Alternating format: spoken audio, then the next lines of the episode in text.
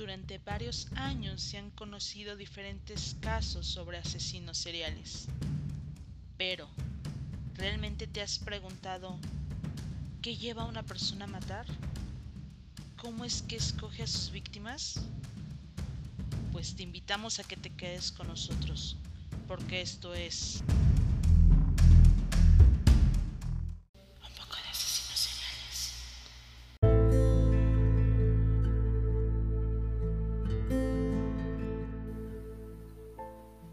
¿cómo están? Y Hola Diego, buenas noches, ¿cómo están? Buenas noches, buenos días, buenas tardes, buenas lo que sea. Muy buenas bien. las tengan y felices las pasen. Yo estoy de maravilla, estoy extasiado, emocionado, enamorado de la vida.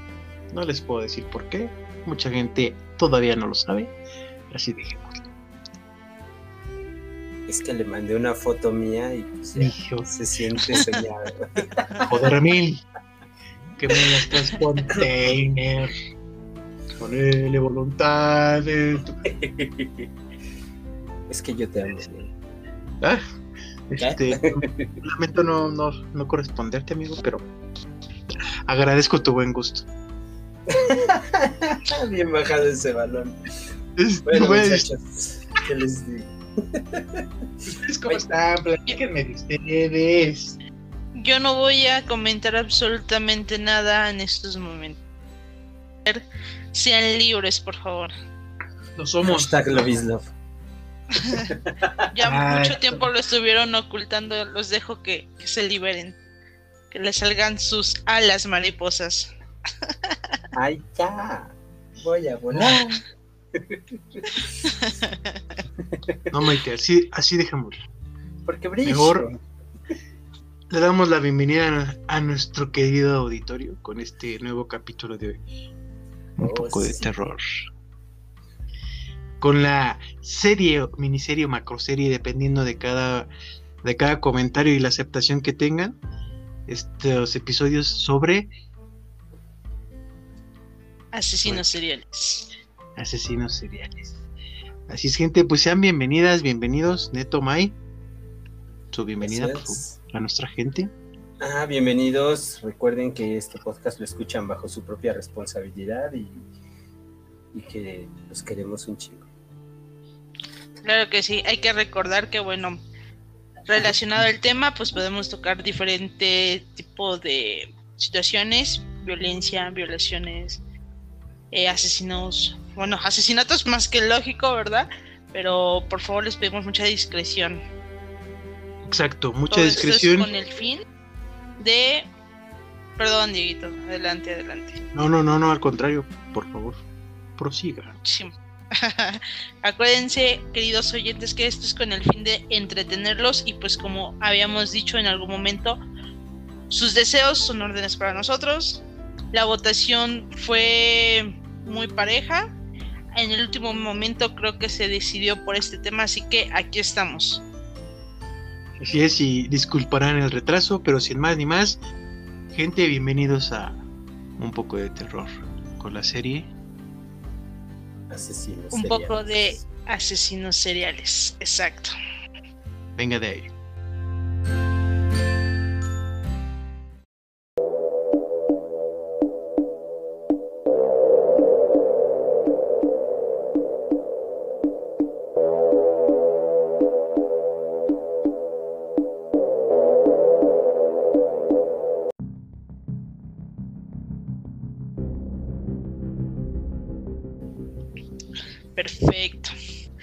Pues bueno chicos, vamos a tocar el tema acerca de un asesino serial conocido como el asesino del martillo o el asesino del ajedrez. ¿Vale? Venga. Este asesino tiene por nombre Alexander Pichuskin, el cual nació el 9 de abril de 1974, este cerca de Moscú. Realmente no hay mucha información acerca de su vida familiar. pero lo que sí se logró rescatar o saber acerca de este Alexander es que desde muy joven él llegó a ser un gran admirador de este Andrei Chikatilo, que bueno, mucha gente lo conocerá como el carnicero de Rostov. Este fue un asesino serial muy famoso en la ex Unión Soviética Ustedes imaginarán que pues Alexander podría ser un gran admirador como muchas personas, pero realmente él podría haber cometido a una edad muy corta. Pues es que la respuesta es que sí. El primer asesinato de Alexander fue a sus 18 años y se dice que este asesinó a un compañero de su colegio empujándolo por la ventana del edificio en donde se encontraban. Comentan que lo hizo por el amor de una chica, pero nadie sabe si es con exactitud, ya que hay otras versiones que dicen que fue porque este Alexander le invitó a su compañero a tener este inicio de asesinatos y este no quiso ayudarle, se asustó y lo amenazó con acusarlo o denunciarlo. Y pues al sentirse acorralado, este Alexander no, no tuvo otra opción más que empujarlo. Después de esto, Alexander comenzó a tener ciertos asesinatos, los cuales aterrorizaron a todo Moscú. Esto durante varios años, lo que llegó a ser reconocido como un asesino serial por el año 2001. El modus operandi de Alexander era muy sencillo, ¿saben? Él, él invitaba a los indigentes, a sus compañeros, amigos, conocidos e incluso mujeres a tomar una cerveza, un vodka, eso con la finalidad de emborracharlos y luego poder asesinarlos a martillazos. He ahí porque también se le conocía como el asesino del martillo. Pero ¿qué creen? Que también tenía otro modus operandi.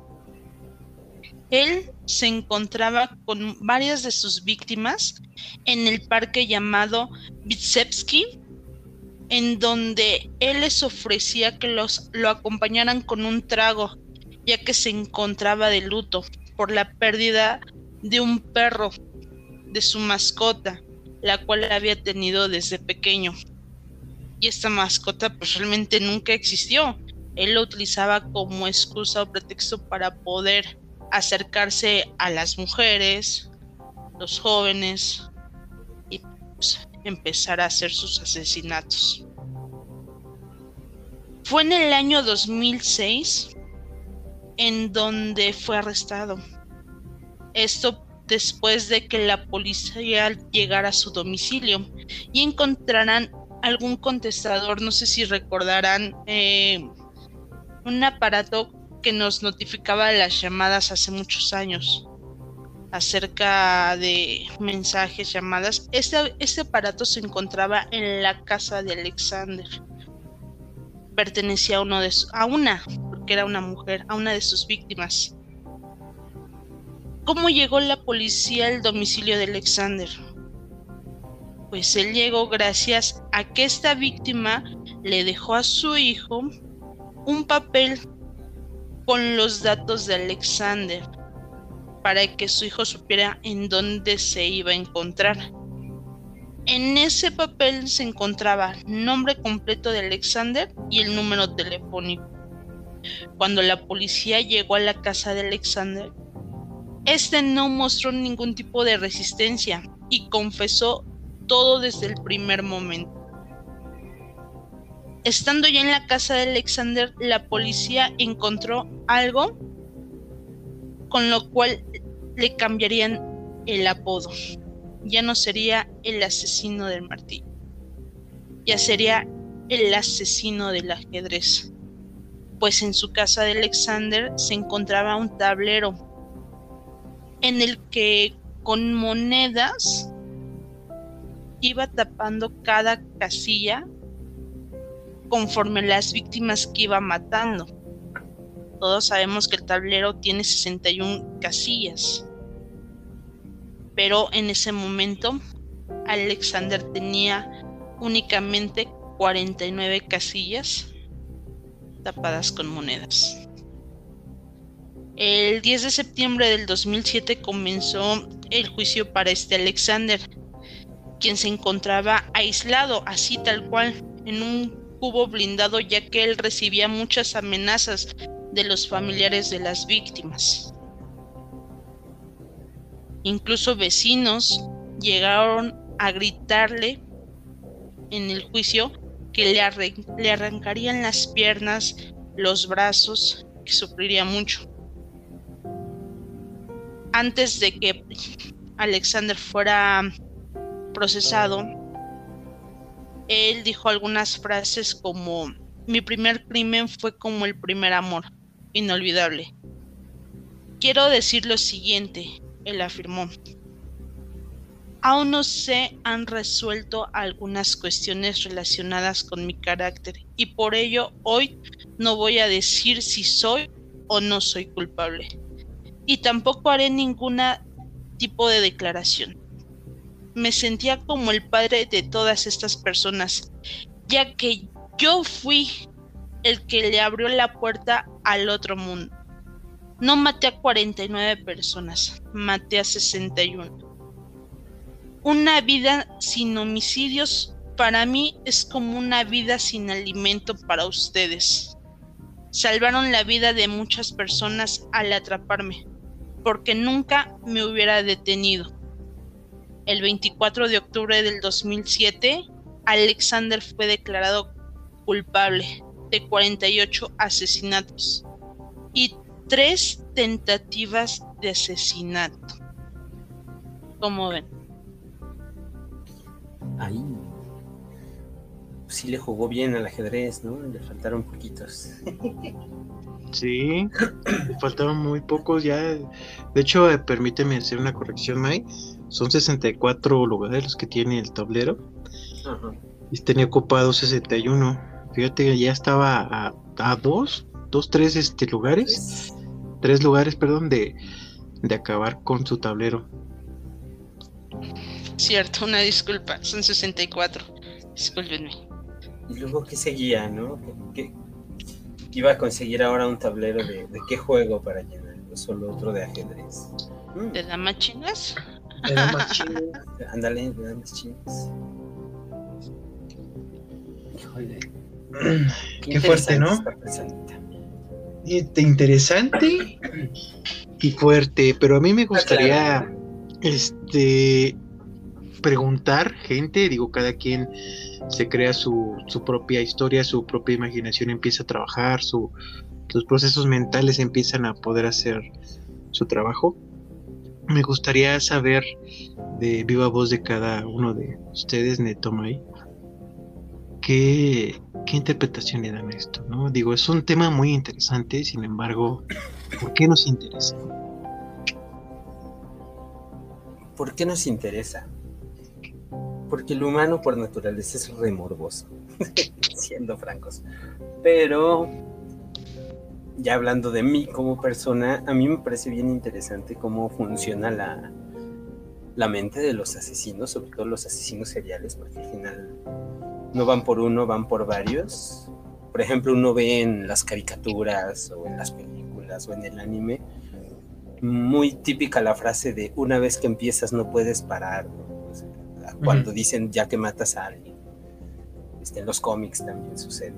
Se, le ha dicho a Batman, se le ha dicho a infinidad de personajes, ¿no? Primera vez que matas y ya no puedes detenerte. Entonces, a mí eso me parece bien, bien intrigante, ¿no? ¿Será cierto? ¿No lo será? Eh, digo, no lo voy a saber, este, pero, pero es una de las cosas que me pregunto, ¿la gente que escribe todas esas ficciones sabe realmente esa respuesta?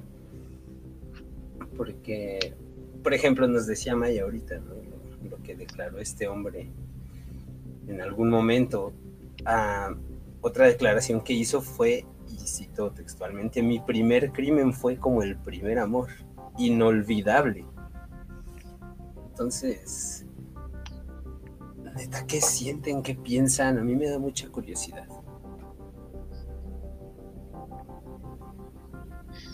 Así es. Entre tanta curiosidad y tanto, bueno, pues como decías, ¿no? Hace un, hace un momento el morbo de, pues, de conocer más de estas historias, pareciera que, que hasta uno está mal, y mucha gente así lo piensa, que, que, está mal el que te guste ver este programas de asesinos seriales. Se han hecho infinidad de series, lo podemos ver en televisión, películas, incluso nos mencionabas Batman, todo esto en cuestiones de cómics, animes. O sea, se toca el tema, el tema es latente, ¿no? O sea, no es un tema de que solamente a un sector de la población le, interese y hablamos de la población mundial, sino que es un tema y una cuestión de saber hasta dónde llega la monstruosidad del ser humano, por decirlo de alguna forma, ¿no? Digo, muchas veces acá tocamos temas de, pues, de miedo, que los espíritus y que las energías y que esto y que lo otro, que se mueven, que me hablan, que me jalan y todo. Pero en realidad muchas veces omitimos pues hasta dónde puede llegar el, mismo ser humano, un hombre, una mujer, una persona, a, a desahogar todo lo que tiene. Claro, creo que al final todos los seres humanos son un mundo y todos tienen algo algo dentro, bueno y malo. Y hay gente que llega muy muy lejos al respecto. Exactamente. Y justo, no, no, no se no se autosatanicen gente si les interesa el tema, como dice Diego, pues hay muchos documentales allá afuera. Uh, es un tema interesante de modo psicológico, estratégico, de muchas maneras. Entonces, pues no porque les, les parezca interesante tienden a, a ser asesinos y van a querer matar a alguien, porque pues, no tiene nada que ver. Es correcto. No, pues sí, mira, yo coincido con lo que acaban de decir y fíjate, algo muy curioso, el por qué a mí me llaman la atención acerca de este tipo de temas, no es porque yo me considere o en algún momento diga que quiero ser una asesina, no, para nada, simple y sencillamente que a mí me da un poco de curiosidad el saber qué es lo que les provoca ese, ese sentir, ¿sabes? O sea, ¿por qué deciden hacerlo? Yo por muy enojada que esté, muy frustrada, lo que quieras, no me veo asesinando a alguien. Y mucho menos me veo sintiendo placer al hacerlo. Sí me gustaría saber qué es lo que ellos eh, sienten en ese momento para convertirse en un asesino serial, ¿no? Para empezar a asesinar a alguien. En algún momento a mí me hicieron una pregunta que la verdad no supe qué responder, en el cual decían, ¿un asesino se hace o nace?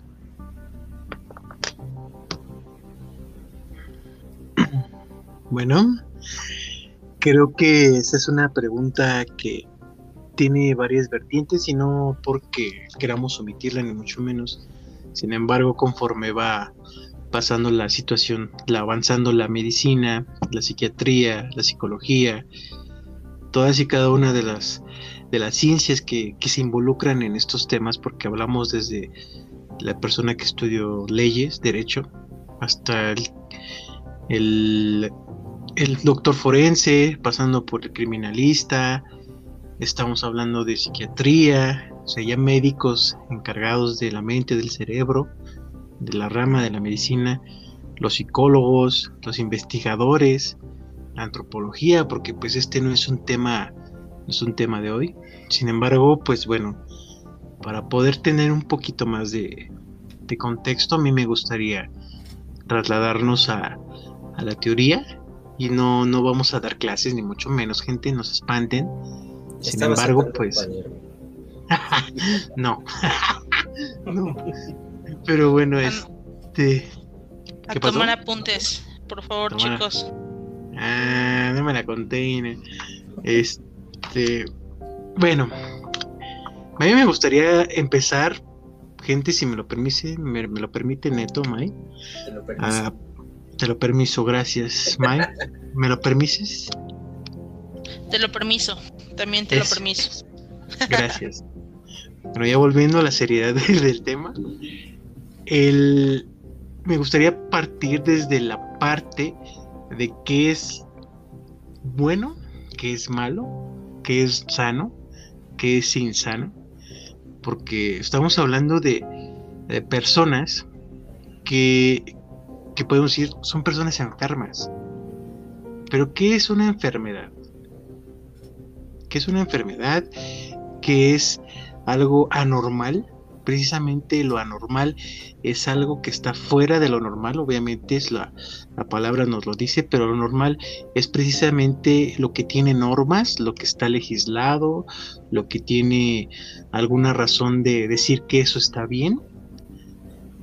Eso es algo natural, algo no natural, algo que se tiene que corregir. Digo, se está causando daño a terceras personas, ¿no? A los familiares, a las víctimas, claro, obviamente. Sin embargo, ¿es normal o no es normal? ¿O es anormal porque nos han dicho que eso no es lo normal, lo que no está legislado, lo que no está permitido en la sociedad? Yo les hago esa pregunta, gente, Neto May. Es una pregunta pues un tanto paradójica y, y si te pones a pensarla, a analizarla, pues dices, pues no sé, porque yo no hice las normativas o las leyes. Yo no... A mí me enseñaron que está mal. Y si tú crees que no, que no está mal, ¿estás del lado del asesino? ¿Piensas como un asesino? Chale, terminando el podcast me voy a terapia. No, no es cierto. Este, no, es que es bien raro porque justo las normas, la mayoría de nosotros crecemos con ellas sabemos qué es entre comillas bueno o qué es entre comillas malo, por lo menos hasta que te gusta. No sé. Tú eres, más sabio de esto que yo, digo, pero pues, no sé, hasta los 13 años y de repente nos empezamos a preguntar nosotros, lo que me dijeron que es bueno en realidad es bueno, lo que me dijeron que es malo en realidad es malo. Entonces, ¿en qué punto esa brecha se rompe, no? Digo, a mí me dijeron, no sé, este, beber es malo, por decir un ejemplo burdo, ¿no? Y pues tengo una cerveza al lado en este momento. Yo descubrí que no era malo. este, si no se hacía en exceso, ¿no? Por, decir algo, pero pues aún así yo, yo me pregunto, ¿estaría mal matar a alguien? Y sigo pensando que sí. ¿Qué pasa con estas personas? Ok, Mike. Fíjate que yo coincido con lo que acaba de decir este Neto, porque pues al final de cuentas nosotros crecemos con la ideología que nos inculca, ¿no? De decir, esto es malo, no lo puedes hacer. Esto es lo correcto, lo puedes hacer. Y por ello tendemos a, a esconder o actuar de diferente manera para poder presentarnos ante la sociedad. ¿Sabes? No vamos muy lejos tú sabes precisamente acerca de, de mí, de las preferencias que yo tengo. Entonces en su momento a mí me dijeron, eso es malo. Y yo creí que era malo.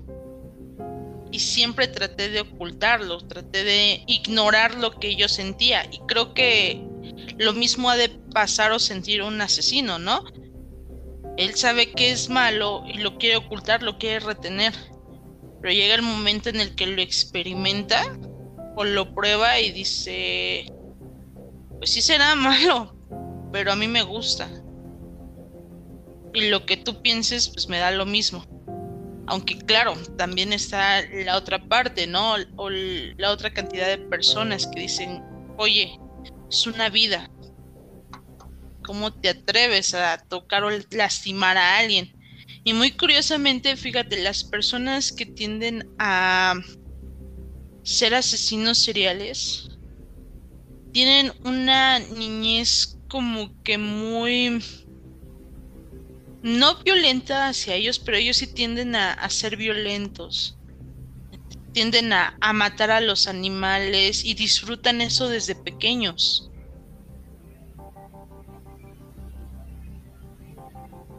Así es. Así es. Y muchas gracias a ambos por, sus, por su respuesta. Y bueno, nuestro auditorio también se estará formulando la, la propia.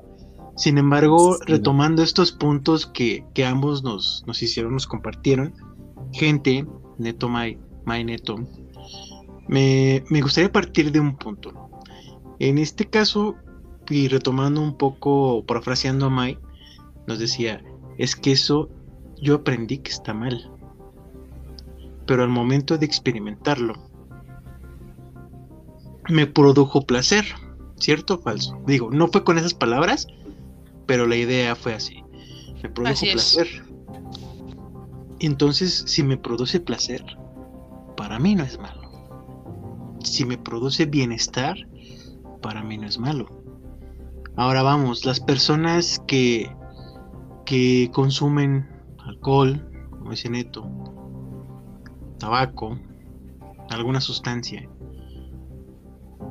Lo hacen porque sienten cierto grado de placer. Puede ser un efecto placebo, puede ser un efecto que esté alterando la, función correcta del sistema nervioso. Sin embargo, esta alteración te produce placer. Es, precisamente lo que pasa con estas personas. Entonces, partiendo de esto estamos diciendo que los asesinos seriales prácticamente o ya casi tajantemente estamos diciendo que nacen. ¿Y qué pasa? ¿Qué pasa con ellos? ¿Qué pasa de o por qué nacen? Bueno, tenemos en cuenta que hay personas que, que pues bueno, en muchas ocasiones son personas no deseadas en el embarazo, que mamá en el embarazo pues fuma, toma, se droga.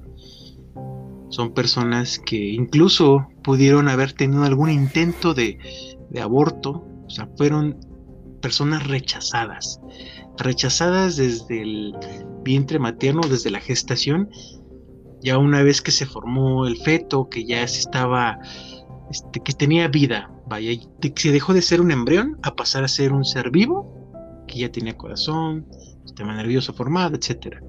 En este proceso de la gestación, obviamente, tú como ser humano, como ser racional, como ser emocional, pues ya sientes. Obviamente no estás consciente de qué es lo que estás sintiendo, pero lo sientes. Por eso tenemos gente con hiperactividad, gente con retraso mental, etcétera, etcétera. Sin embargo, al momento de que estas personas nacen, no queda el rechazo solamente en el vientre o la gestación, sino que son personas abandonadas, aunque no abandonadas a su suerte o en, alguna institución, no tienen ese, esa figura de mamá y pues mucho menos a una figura de papá, ¿no? No necesariamente siendo un hombre y una mujer, puede ser una mujer que sea la figura paterna o que funja las, la, responsabilidad o el rol de padre y que sea el, padre biológico, biológicamente hablando, que funja como mamá. ¿Sí me explico? sí, claro. Exacto, gracias. Entonces, desde esta, desde esta gestación, nacimiento, crecimiento de la infancia, donde se supone que yo ser humano, nueva vida, nuevo integrante de este planeta, de esta sociedad, de esta comunidad enorme, ya no solamente hablamos de, del lugar donde radicamos, sino de todo el planeta, yo no tengo esta acogida, esta bienvenida, y desde la gestación yo traigo algo que quizá por eso mismo no, no pude desarrollar no se desarrolló bien mi sistema nervioso, me falta alguna segregación de sustancias a través de mi cerebro, etc. Y al momento de yo hacer algo que detone esa sensación de placer, ¿qué voy a hacer? La voy a replicar, la voy a replicar. Entonces me vuelvo adicto a ese placer. Hasta el momento de llegar a no sentir placer. Y muchas veces, como bien nos decía Mai en el relato, pues no mostraba emoción, ni culpabilidad, nada. Sin embargo, al momento de relatar, de recordar, es cuando dice, es como fue como mi primer amor, mi primer asesinato. Y pues si todos nos remontamos a qué sentimos al recordar nuestro primer amor, pues bueno, ya sabremos por dónde va. Entonces, esto le produjo un placer, alguna sensación de bienestar. Y ahora para capítulos venideros, es, les dejo la pregunta, gente, para que nos escriban a través de redes o del correo. ¿A quién mata el asesino cuando mata? Es decir, si mata a una persona identificada como Juanita, Juanito Pérez, fulanito de tal, etcétera, pero a quién ve reflejado o en qué se proyecta la víctima. Es decir, el asesino que proyecta en la víctima. Ay, buena esa. Y yo creo que si ustedes están interesados, oyentes, ya tengo al asesino que puede también ayudar a responder esa pregunta que acaba de decir Diego. No la voy a decir, pero creo que ya tengo al asesino que nos va a ayudar a responder esa pregunta. Antes de que sea tengo yo una pregunta y planteamiento. Digo, tu pregunta va hacia un lado bien interesante que pues viene de la parte de, la crianza, de cómo crece, cómo se gestó esta persona. Pero digo, también sé que hay historias de, de personas que tuvieron hasta una, una infancia bonita, y hasta lujosa y todo. ¿Qué pasa con estas personas que realmente no están visualizando, sino que tal cual la acción es la, droga que están consumiendo? Vaya, no están viendo o desquitando un problema de trauma, sino que tal cual es, una droga, ¿no? Hace mucho tiempo yo una exposición de este tema de asesinos seriales. Y nos explicaban en el recorrido, eh, entre muchas de las cuestiones que tiene un asesino serial, digamos dentro del promedio, entre ellos es que uno, son personas que no sienten empatía y dos, tienen un rush de algo, de alegría, de placer, de relajación mientras lo hacen, no sé. Y no necesariamente, según nos decían en ese recorrido, están visualizando esta, esta otra persona. ¿O podría ser eso una posibilidad? Sí, puede ser una posibilidad. Incluso el, el psicoanalista Jacques Lacan nos habla precisamente de esta, de esta cuestión. Digo, sí, lo, lo general, pues eh, lo retomamos, ¿no? Lo, lo mencionaba hace un momento la patología, es decir, la enfermedad que tiene que ser corregida. ¿Por qué tiene que ser corregida? Porque está regulada. Porque ante lo que nos enseñaron, pues eso no está bien. Tampoco gente reiterar acá, ¿no? No estoy diciendo que los asesinos seriales son inocentes o que son víctimas, no.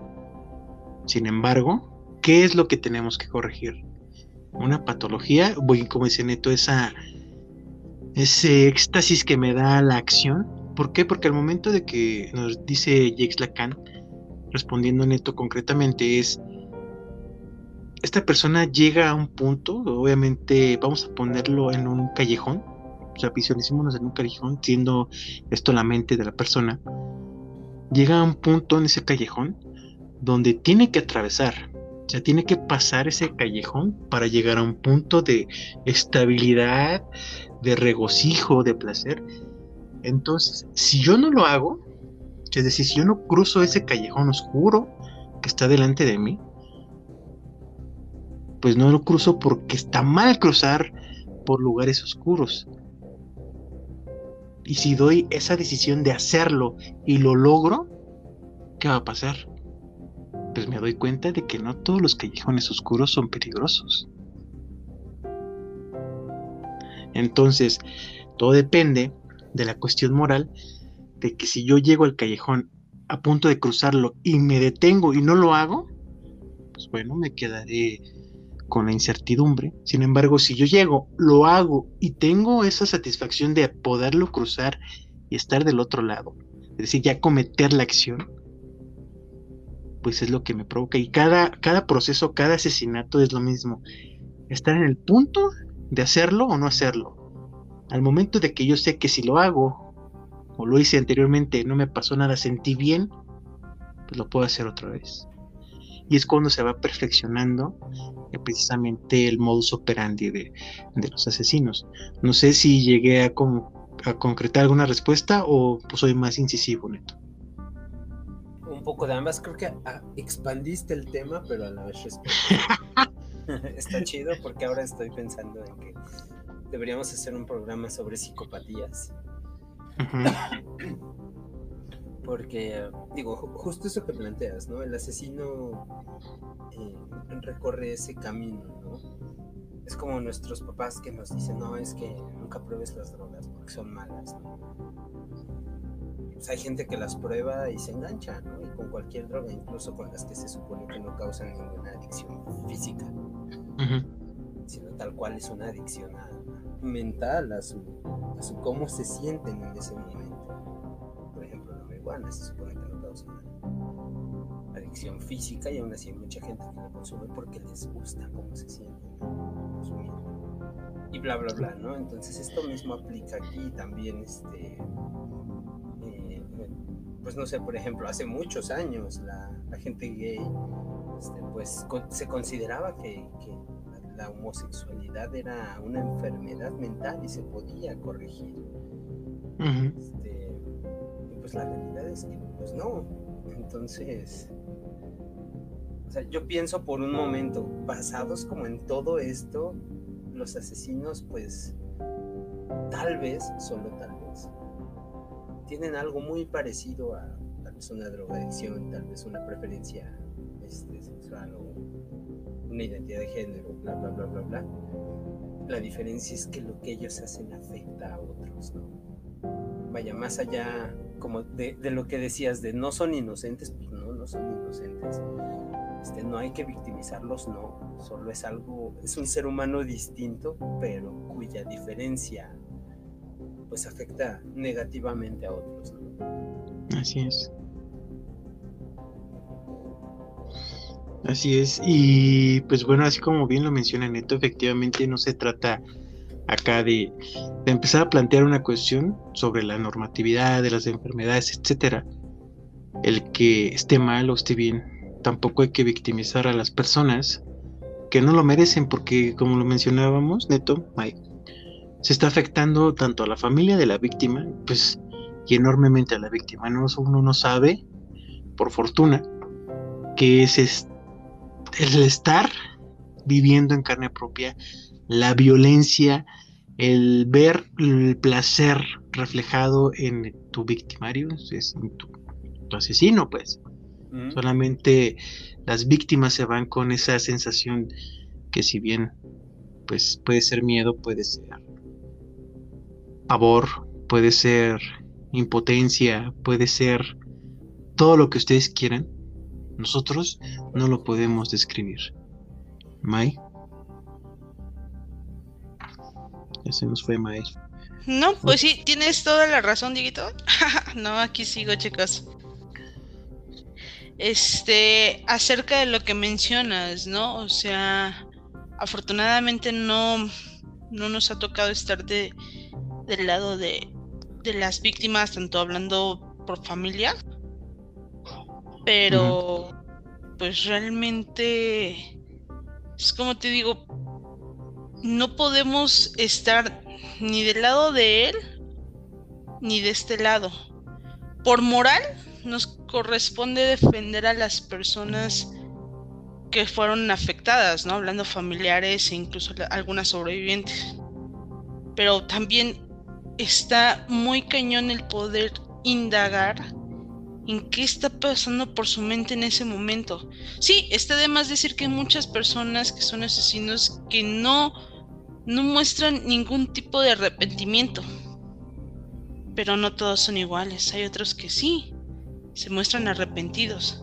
Y es muy mínimo, te lo puedo asegurar que por todo lo que acabas de mencionar es muy mínimo, porque al final de cuentas les muestra o ellos sienten ese placer, esa felicidad de cometer algún tipo de asesinato. Así Pero es. es, pero es un tema muy, muy, muy complejo, la verdad. Es un tema complejísimo. Exacto. Justo, ¿no? Es como el alcohólico que, que se siente bien mal de, de haberse puesto una borrachera, pero pues tres días después se la vuelve a poner. O al día siguiente. Y e incluso borracho se siente un poco mal por estar bebiendo, pero pues también lo está disfrutando. Así es. Y fíjate, Sí. ahorita que, que este Neto mencionó eso de que al día siguiente pues te da el arrepentimiento por la cruda, yo siento que pues igual, ¿no?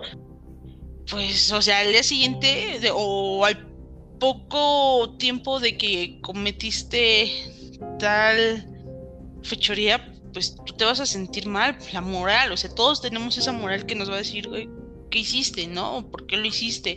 Ojo, Ok. no todos. Ah, bueno, la mayoría, la mayoría. O sea, bueno, por lo menos yo sí, ¿no? Así de decir, güey, ¿qué pedo? ¿Por qué le contesté así a, a tal persona? ¿Por qué reaccioné así? Entonces, pues sí, es, es un tema muy, muy complejo, pero pues iremos desmenuzando conforme a nuestros demás asesinos seriales. Así es. De hecho, pues bueno, esta la estuve, estuve pensando mucho esta, esta frase que, que me enseñaron en algún momento sobre lo que es el verdadero placer. Más allá. Y alerta a la gente que tenga menores de 13 años, por favor retírenlos por lo que voy a decir. Obviamente no voy a decir la idea porque está muy, muy, muy escandalosa y, e incluso si nosotros estuviéramos seguros de que estamos hablando con personas de mentalidad abierta, aún así sería muy fuerte decirlo. Pero, pues más allá de cualquier placer sexual, de cualquier intimación coital, estimulación genital, lo que sea, que produzca placer, hay una cuestión que incluso la ciencia lo dice. Tú quieres sentir el verdadero placer, lo que es la palabra placer haz esto. No lo voy a decir, insisto. Lo quieren conocer, escríbanos por privado, por privado y a las personas preparadas se las compartiré. No es apto ni para mayores de edad el decirlo acá. No lo voy a decir. Pero es algo bastante fuerte que yo cuando lo escuché me quedé de... ¿Es neta? Y con una tranquilidad que, que luego lo dicen las personas, en este caso la persona que nos la compartió fue de, ¿Tú lo estás pensando, güey? ¿O acaso lo hiciste? Porque si está. Incluso las personas que nos. que estamos regidas por cierto grado de moralidad. Pues nos impacta. Nos impacta el oír eso y. El siquiera el simple hecho de ponerte tú imaginarte haciéndolo, dices. No. No, no lo voy a hacer. Pero bueno. Además acá un dato curioso sobre los asesinos seriales, más allá de lo que nos han hecho ver en las películas, en las historias, hasta en los mismos noticieros, la historia, ¿no? Los asesinos seriales no buscan un patrón de víctimas. Es decir, que, que sean las víctimas de, de cabello rojo. La mayoría hablo. No estoy hablando de todos, ojo. La mayoría no busca un patrón de sus víctimas. Es, ¿te atravesaste en el momento menos indicado? Pues ven para acá, te toco. No es de que ande buscando a la persona que cumpla con ciertos rasgos. Y es cuando pasa esto, es precisamente donde entra la pregunta que, que hice, ¿no? ¿A quién mata? Cuando mata al asesino. Y pues bueno, un, último dato, un ejemplo para que puedan imaginar sobre esta cuestión del placer de, del asesino serial o los asesinos seriales, las, los, les. Pues véanse un capítulo de una serie que está en esta plataforma de streaming de la N rojita, la N de niño rojita, el de la serie del espejo negro, por no decirlo en el idioma original, el capítulo del museo. Cuando esta persona empieza a experimentar el placer y que no se puede detener hasta concluir con su vida, eso es lo que más se asemeja a lo que siente un asesino serial. Voy a verlo ahorita. Sí, muy bueno, ¿eh? Muy bueno. Pues bueno, gente, May Neto, ¿qué creen? ¿Qué creen? No me hables así. Ya sé, ya sé. Y yo tenía justamente una duda, pero la vamos a dejar para el próximo episodio. ¿Segura o la dices de una? No, me espero. Me espero. Bueno, muy bien. Pues entonces, gente, también esperamos sus, sus preguntas, ¿les parece? May, Neto, que abramos también la sección de preguntas para esta serie que acabamos de inaugurar hoy con los asesinos seriales. Y ya pues también va, iremos metiendo la, la de las psicosis, etcétera. Este, y pues bueno, May Neto, pues creo que esto por hoy ha llegado a su fin. Sí, tristemente así es, Dieguito. Pero sí, chicos, esperamos que este primer episodio de Asesinos Seriales les haya agradado. Vamos a seguir teniendo más contenido. Claro, si ustedes están a favor, si les gustó, ya saben, hay que darnos amor. Entonces, ya conocen nuestras redes sociales. En esta ocasión voy a permitir, le voy a ceder el honor a que Neto las diga. Venga, Neto, ponele voluntad, papi. No, yo solo me sé el Facebook porque está bien padre. No, este. Ya conocen nuestro Facebook, es este facebook.com diagonal un poco de con K o simplemente búsquenos con ese nombre y nos encuentran. Nos pueden encontrar también en YouTube, nos pueden encontrar en... Ah, el correo también muy un poco de, luego el número 3, arroba gmail.com. Ahí háganos llegar cosas que de plano sombríamente quieran que queden más ocultas y también son más que bienvenidos. También tenemos TikTok. Mm, que ya vamos a ver que haya más material, perdón. Una disculpa, gente. De verdad, chicos, discúlpenos. Pero neta, háganos llegar todo lo que quieran, opiniones, quejas, sugerencias, comentarios, dudas, preguntas, este creo que este es un tema que nos da mucha apertura para, para hablar muchas cosas. Este, si nos comentan en el Facebook, pues tengan por seguro que en algún momento, tal vez no en ese, pero en algún momento se les va a responder y si queremos platicar en Facebook, también se vale completamente. Solo escriban sin miedo. Exacto. Sin miedo, gente, así es como dice Neto, las redes están abiertas para ustedes, precisamente por eso se, hicieron y por eso se crearon los canales. Ya saben, en Facebook, en TikTok, el, YouTube, al correo electrónico y a las redes personales de cada quien, digo, si quieren darlas. Yo, la mía es Diego Fonseca en Facebook, Dirofón en TikTok, Instagram y Twitter. Eh, por allá los esperamos y pues bueno, me adelanto a, dar mi despedida. Les agradezco su, su, audiencia, gente de Spotify, un abrazo enorme, muchas gracias, no seríamos nada sin ustedes y con todos los que nos escuchan, ya sea a través de la plataforma del podcast de Spotify, que ven el link en las redes y si vienen para acá, un enorme abrazo, un agradecimiento total, sean felices, cuídense mucho, cuiden a la gente que quieren, sobre todo, cuiden su salud mental, pásenla bonito, pórtense bien, que nada les cueste, hijos de Remil.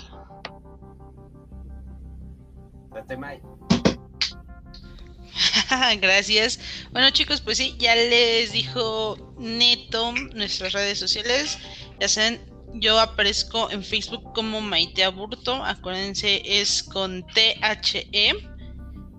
También estoy como Maite Aburto en TikTok o Maite con dos E A-G.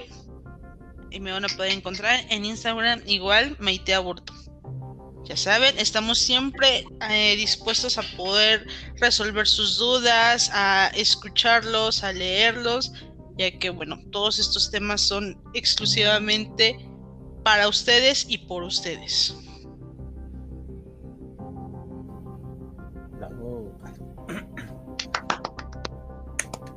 Eso, exacto. Un aplauso. ya. Ya, uno. No te, no te excedas. Ok, perdón. Me emocioné. Está bien, está bien, así hay que ser. Este, Vas, Netito. Pues bueno, yo, yo soy Neto de la Barrera. Me encuentran así en Facebook, Neto de la Barrera. Eh, ya regresé a Twitter, estoy haciendo mi mejor esfuerzo. En Twitter me encuentran como Neto, es N-E-T-H-O-W. Este, pues ya nada más, son, mis redes, pues en Instagram no lo. Por ahora. Pero bueno, gentecita, los amamos. Gracias por escucharnos, gracias por darnos su amor, su tiempo, su escucha y pues seguimos esperando que, que nos den más en nuestras redes y en todo lo que les ofrecemos. Les mando un besote ¡mua! enorme. Muchas buenas vibras siempre. Excelente, gente. Y pues bueno, esto es Un poco de- un poco de asesinos seriales. excelente. Cuídense mucho, amigos. Cuídense, chicos. Un beso. Bye.